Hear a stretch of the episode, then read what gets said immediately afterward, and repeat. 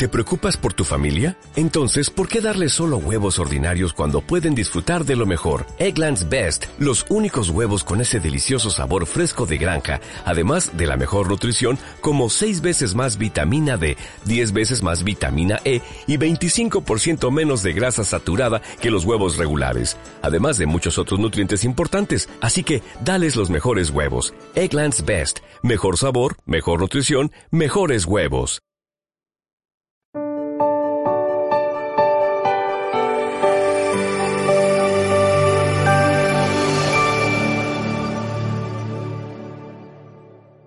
He dicho que Galilea es la vida pública, aunque la vida pública no se ciñó solo a Galilea.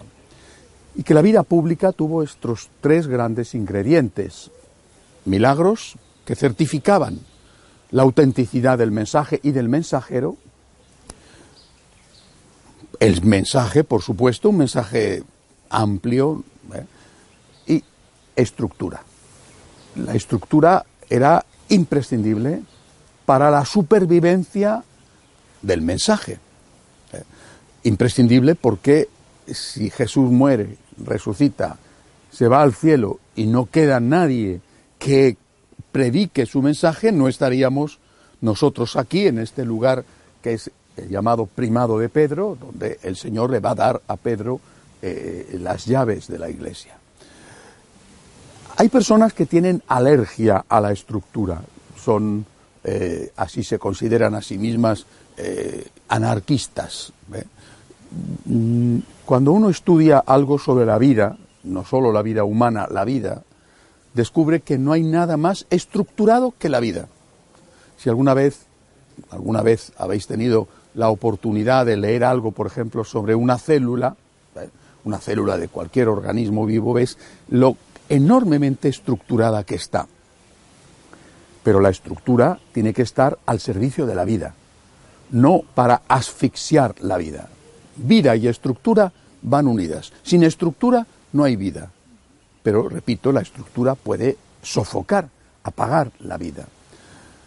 La estructura se puede convertir, en el caso nuestro, se puede convertir en una casta. Y de hecho, en el Antiguo Testamento se hablaba de la casta sacerdotal. La estructura se puede convertir en una casta que ya no está al servicio de la vida, sino que, como un parásito, vive de la vida, parasita a la vida y termina por asfixiar y destruir la vida. Antes decía, el milagro es un efecto, una prueba de la compasión de Jesús. Es el sagrado corazón que actúa. Se compadeció de ellos, dice el Señor. Pero el milagro, además de ser un gesto de compasión y un certificado de autenticidad, el milagro también tenía un riesgo. Y es que el milagro desplazara el interés por el mensaje, certificaba el mensaje. Era ya el milagro una parte del mensaje, el Jesús compasivo. Pero no podía ocupar el primer lugar, porque en ese caso el mensaje, que era lo primero, el mensaje y el mensajero, eso quedaba reducido a un segundo lugar o simplemente incluso desaparecía. Lo mismo pasa con la estructura. La estructura tiene que estar al servicio de la vida, pero puede darse el caso de que la estructura devore la vida, parasite la vida, sofoque y asfixie la vida. Y esto vale para cualquier eh, eh, cosa. Eh, los funcionarios públicos están para que funcione la administración no para parasitar la administración. Los políticos están para que funcione la estructura del gobierno, no para destruir el país del cual ellos son políticos, por ejemplo, con la corrupción. Y lo mismo pasa en la Iglesia. La estructura que quiso Jesús, que nosotros llamamos jerarquía, ¿eh?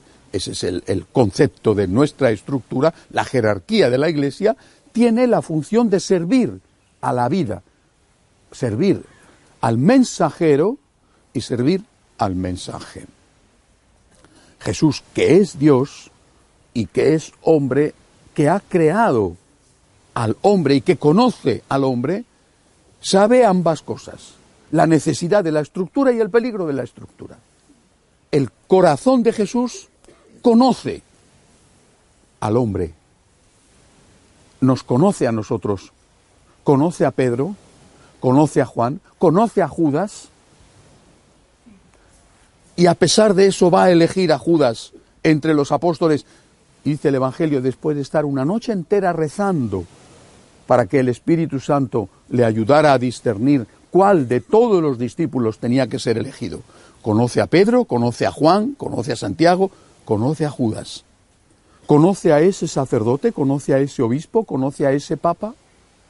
El Señor nos conoce y elige.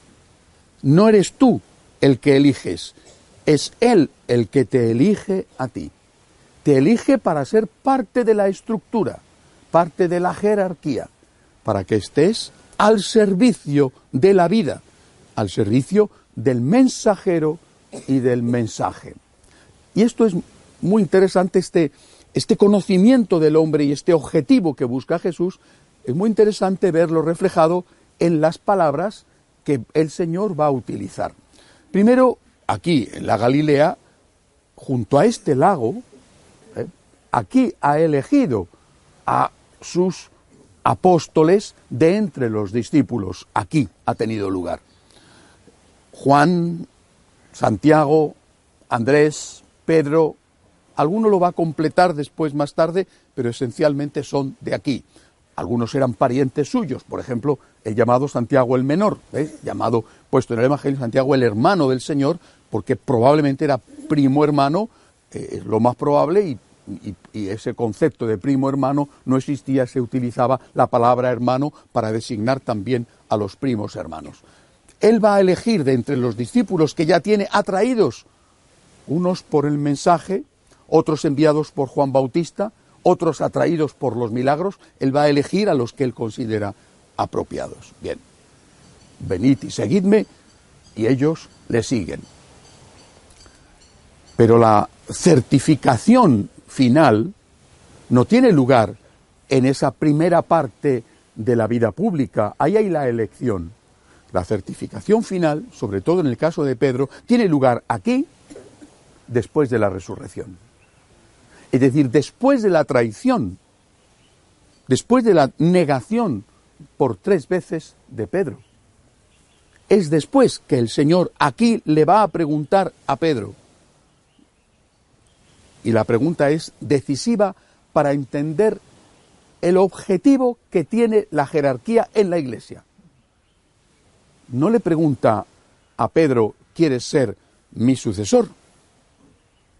No le pregunta a Pedro, ni siquiera, ¿quieres ser el que transmita el mensaje? No le pregunta eso. Le pregunta, ¿tú me amas? Incluso más que estos ¿tú me amas? Es el corazón de Jesús el que está preguntándole al candidato que él ha llamado porque ha puesto en su corazón esa vocación. Antes de que el otro responda, le va a hacer la pregunta. La respuesta va a ser consecuencia de la pregunta. ¿Tú me amas más que estos? ¿Me amas más que estos? ¿Tú me amas? Es el corazón de Jesús el que pregunta al corazón del hombre, tú me amas, pero tú me amas. El mensajero, lo primero, tú me amas, porque si tú me amas, entonces yo puedo confiar en ti y pedirte que, que apacientes mis ovejas, que difundas el mensaje, que cuides de esta gente. ¿Tú me amas? Jesús, el corazón de Jesús, está buscando un corazón que le dé una respuesta de amor. Por supuesto que esa pregunta que le hace a Pedro aquí tiene un objetivo concreto, certificarle como su vicario. Pero la pregunta nos la hace a todos. ¿Tú me amas? Entonces evangeliza. ¿A quién? Ah, será tu familia, por ejemplo, será en tu lugar de trabajo, será con tus amigos, será con tu testimonio silencioso, será con tu palabra, será a través de los medios de comunicación. Pero no puede haber encargo, no puede haber jerarquía sin que la jerarquía se convierta en casta parásita si no hay primero esto? Tú me amas y esta es la gran cuestión que el corazón de Jesús sabe.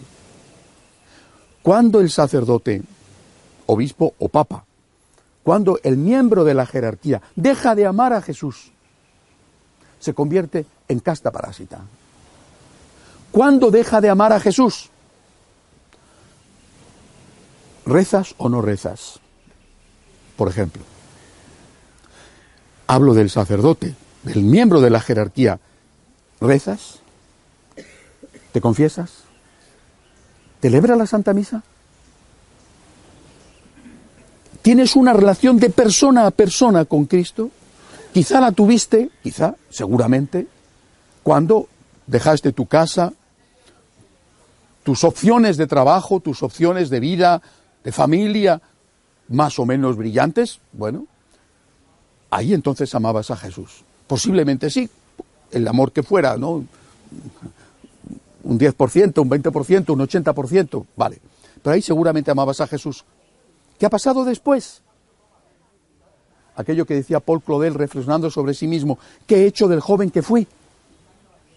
Esta es una pregunta para cada uno de nosotros, sacerdotes. ¿Qué he hecho del joven que fui? ¿Qué he hecho del seminarista que fui? ¿Qué he hecho del que no le importaba estar horas en el sagrario? ¿Qué he hecho del que renunció a tantas cosas por seguir a Cristo? ¿Qué he hecho del amor que tuve? Porque si no puedo responder afirmativamente, aunque sea con dudas y con temblor y temor, a la pregunta de Jesús, me he convertido en casta parásita. Una cosa terrible. Y el Señor sabe de este riesgo. Por eso va a hacer esa pregunta a Pedro, para que quede claro para el futuro que Pedro es Pedro porque le ama, que el obispo es obispo porque le ama, que el cura es cura porque le ama. Y porque ama al mensajero, va a cuidar y difundir el mensaje. Quizá uno de los grandes problemas que tiene la Iglesia, no el único, ¿eh? Pero uno de los grandes problemas que tiene es este. ¿Hasta qué punto podemos los sacerdotes hoy decir, aunque sea con temor y temblor, porque cuando te hacen esta pregunta te pones a temblar y eres consciente de lo poco que le amas, pero hasta qué punto podemos decirle, como, como Pedro le contestó la tercera vez, Señor, tú sabes que te quiero. Sabes que soy un pecador, pero Señor, tú sabes que te quiero. Y la pregunta, insisto, que, le hace Jesús a la jerarquía, a cada uno, también se la hace a cada uno de los bautizados. ¿Tú me amas? ¿Tú me amas? ¿Soy lo primero en tu vida? ¿Soy más importante que cualquier cosa o que cualquier persona? ¿Tú me amas? Entonces, si me amas, ¿por qué no evangelizas? La segunda parte esencial del mensaje aquí no solamente con la institución del primado de Pedro ligado al amor, es con la difusión del mensaje. ¿eh? Porque me amas, confío en ti. ¿Para qué? Cuida de mis ovejas. Pero ¿cómo cuidar de las ovejas? Eh, aquí hace unos metros, donde hemos estado antes, ese gran milagro de, de, la multiplicación y los panes y los peces, empieza la narración si no recuerdo mal, el Evangelio de San Marcos, diciendo que había una multitud que le seguía y que Jesús, dice el evangelista, tuvo compasión de ellos, compasión, pero no por el hambre, lo del hambre viene después. Tuvo compasión y dice, tuvo compasión de ellos porque están como ovejas sin pastor. Y se puso a enseñarles como se pasó el tiempo que se pasó enseñándoles, se hizo de noche y, no tenían para comer y ni siquiera dónde ir. Entonces llegan los apóstoles y les dicen, oye Jesús, ¿qué, qué, hacemos? Despedimos a la multitud y que se vayan a comer donde puedan, ¿qué hacemos? Y Jesús les dice, dadle vosotros de comer. Es decir, el primer aspecto de la compasión del corazón de Jesús es la enseñanza. Y luego, la ayuda la caridad, la ayuda social. O sea, primero Jesús se va a dedicar él personalmente como modelo nuestro a la evangelización, a la enseñanza. Y luego, también, ayudar a esa persona que tiene hambre. Pero si tú no evangelizas, incluso si no evangelizas en primer lugar, no estás haciendo lo que Jesús hizo. Te estás convirtiendo en alguien de un gran corazón, posiblemente sí, sí, pero que no es lo que Jesús quería que hicieran los miembros de su jerarquía, incluso el resto de los bautizados. Lo primero que hace Jesús antes de hacer el extraordinario milagro de la multiplicación de los panes y los peces es enseñar. Tuvo compasión de ellos porque están como ovejas sin pastor y se puso a enseñarles con calma. Y después les da de comer. ¿Qué es lo que va a decir a esa persona de la jerarquía, sacerdote, obispo o papa? Le va a decir, tú me amas, tú me amas, porque si me amas, tienes que cuidar de mis ovejas. Y cuidar de mis ovejas es primero evangelizar y segundo dar de comer. Las dos cosas, pero primero y segundo. Y establece una categoría de primero y segundo. Lo mismo que la va a establecer cuando él en su mensaje dije, primero amarás a Dios sobre todas las cosas, segundo semejante a este mandamiento, pero segundo amarás a tu prójimo como a ti mismo. Primero evangeliza. Esa es tu misión. La misión del médico no es arreglar eh, la fontanería de su casa estropeada. La misión del ingeniero no es curarle la gripe a alguien. Eso no significa que el médico no pueda ser un habilidoso que arregle un grifo estropeado en su casa y que el ingeniero no pueda ser alguien que, tenga experiencia y que le diga tómate esta pastilla o tómate esto que ya verás cómo eso te mejora. Pero cada uno tiene su misión. La misión de la jerarquía de la Iglesia y también de los bautizados es primero evangelizar y después darte comer al hambriento. Tercera cosa.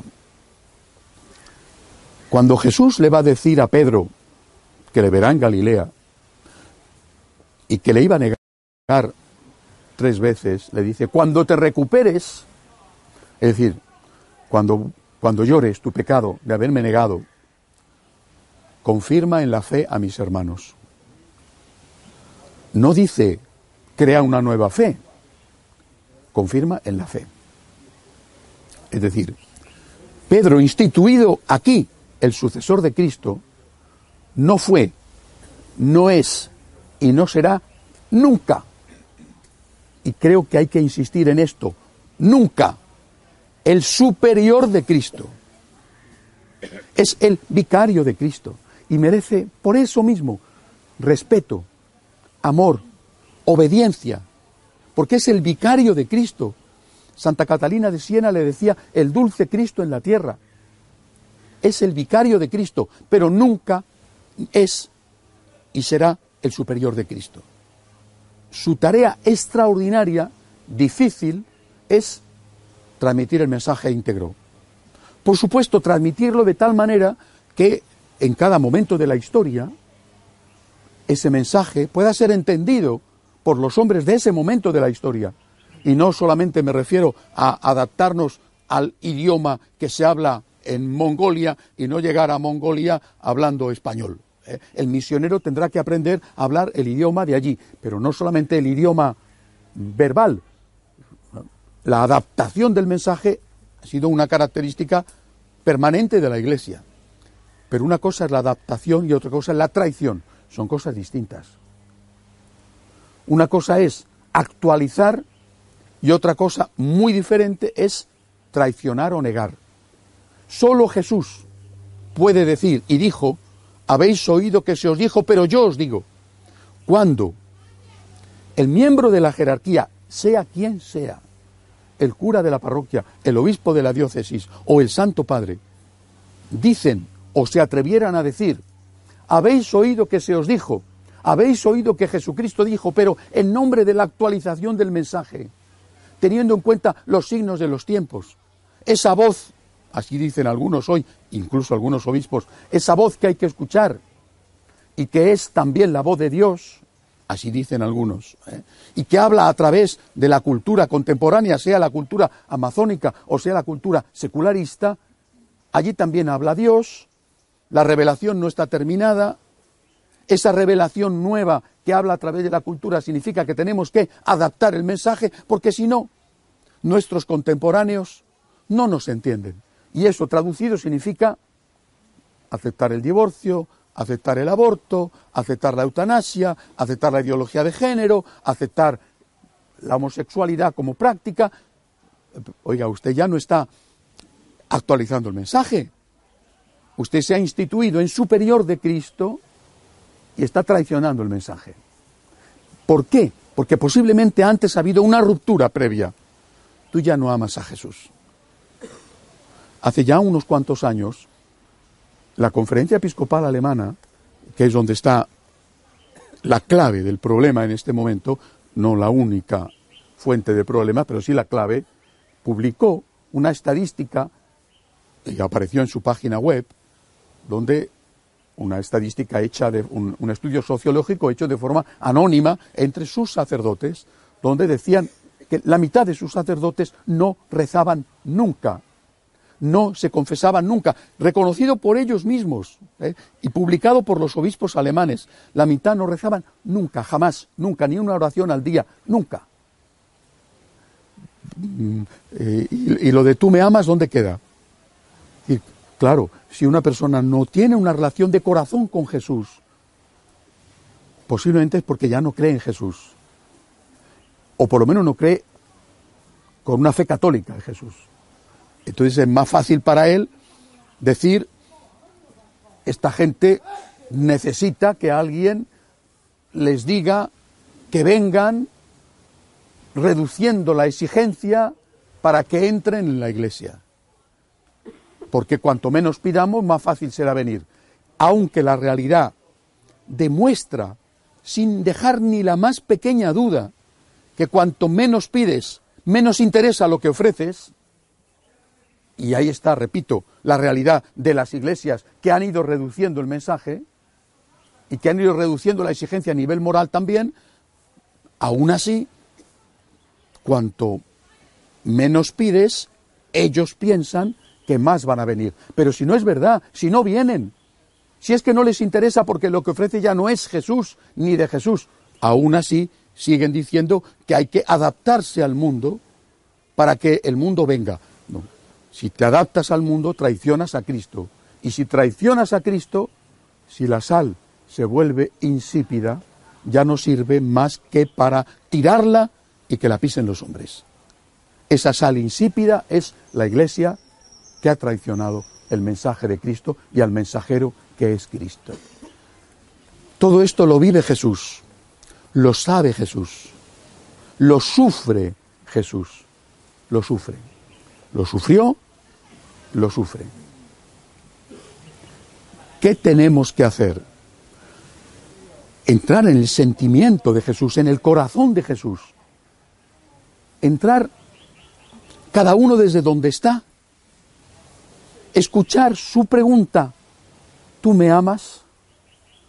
Tú escuchas la pregunta como laico casado, tú escuchas la pregunta como joven, tú escuchas la pregunta como anciano, tú escuchas la pregunta como hombre, tú la escuchas como mujer, tú la escuchas como sacerdote, tú la escuchas como seminarista, tú la escuchas como obispo, tú la escuchas como papa. Tú me amas, tú me amas.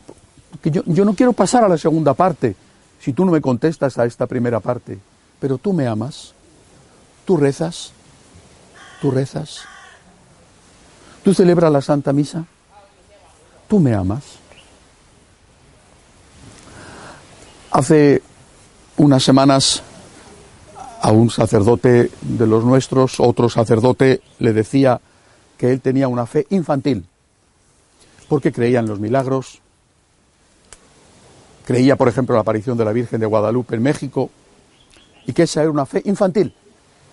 Él, en cambio, decía, yo, en cambio, tengo una fe adulta. ¿Vale? Eh, ese sacerdote en concreto, párroco de una parroquia en Madrid, los domingos no está en su parroquia.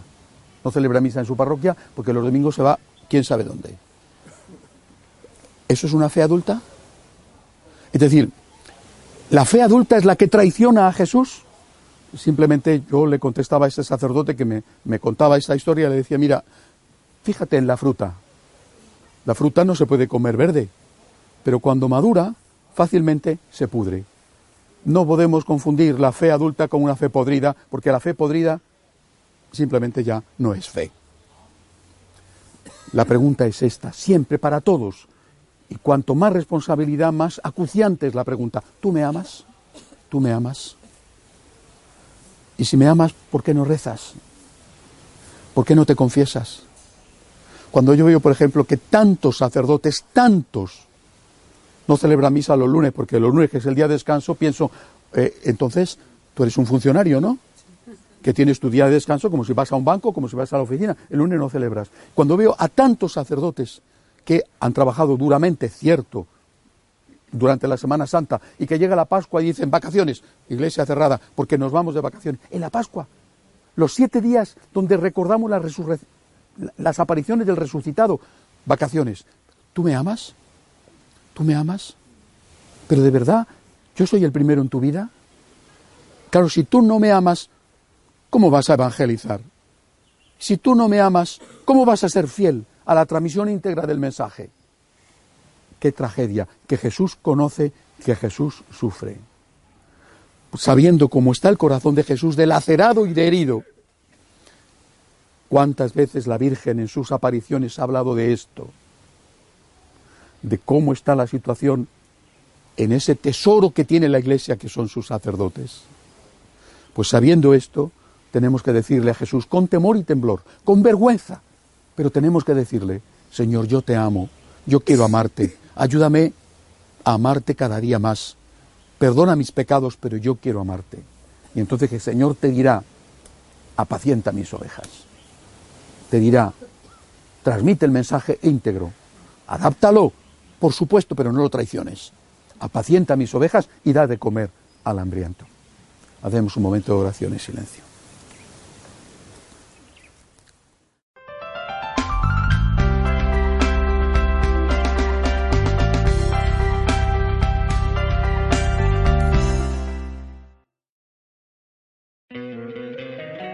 encantaría tener 100 dólares extra en tu bolsillo? Haz que un experto bilingüe de TurboTax declare tus impuestos para el 31 de marzo y obtén 100 dólares de vuelta al instante. Porque no importa cuáles hayan sido tus logros del año pasado, TurboTax hace que cuenten. Obtén 100 dólares de vuelta y tus impuestos con 100% de precisión. Solo con Intuit TurboTax. Debes declarar para el 31 de marzo. Crédito solo aplicable al costo de la presentación federal con TurboTax Full Service. Oferta sujeta a cambios o cancelación en cualquier momento.